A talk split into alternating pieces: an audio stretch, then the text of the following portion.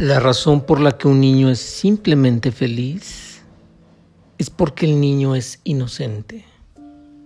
El niño cree, cree en todo. El niño vive observando la vida con asombro todo el tiempo. Para él no hay nada establecido, ni creencias, ni dogmas, ni filosofías, ni política, ni economía, ni morales él simplemente se permite vivir la vida sorprendiéndose cada día de todo. Su sabiduría natural lo hace ser una persona sin mente. Vive entregado a la existencia. No ha sido corrompido por nada. Entonces sucede un fenómeno muy interesante. Los adultos, en su mayoría infelices, creen que pueden enseñarle algo y poco a poco le van pasando su neurosis, su prisa, su apurancia por hacer las cosas rápido y a tiempo. Poco a poco el niño se va volviendo un adulto infeliz como la mayoría. Si de verdad quieres ayudar a un niño, respétalo. Comparte su alegría, su asombro, su éxtasis por la vida. Recuerda cómo es vivir realmente observándolo a Él.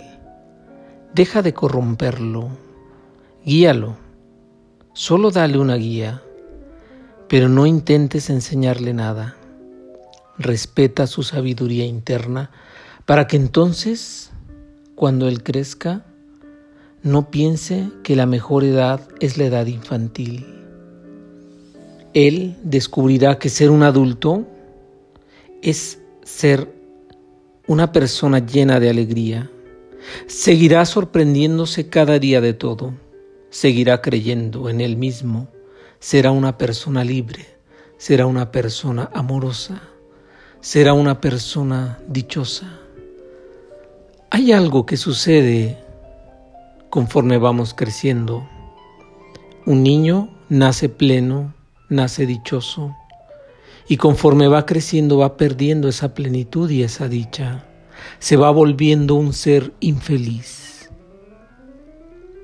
Se supone que conforme va creciendo debería de irse volviendo más pleno y más feliz, porque todo en el universo es una evolución.